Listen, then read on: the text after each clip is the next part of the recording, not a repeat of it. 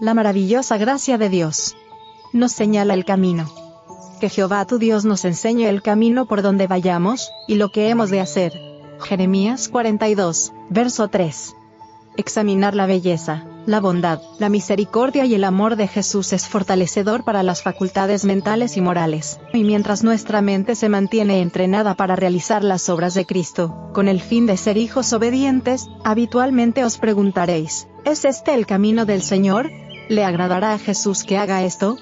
Muchos necesitan introducir un cambio decidido en la tónica de sus pensamientos y actos, si quieren complacer a Jesús. Rara vez podemos ver nuestros pecados con el lamentable aspecto con que Dios puede verlos. Muchos se han habituado a seguir una conducta pecaminosa, y sus corazones se han endurecido bajo la influencia del poder de Satanás.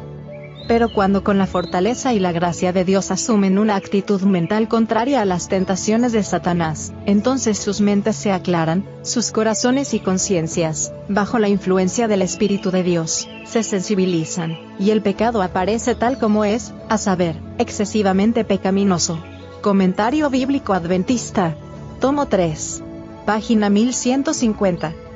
Cada acto de obediencia a Cristo cada acto de abnegación por Él, cada prueba bien soportada, cada victoria lograda sobre la tentación, es un paso adelante en la marcha hacia la gloria de la victoria final. Si aceptamos a Cristo por guía, Él nos conducirá en forma segura. El mayor de los pecadores no tiene por qué perder el camino.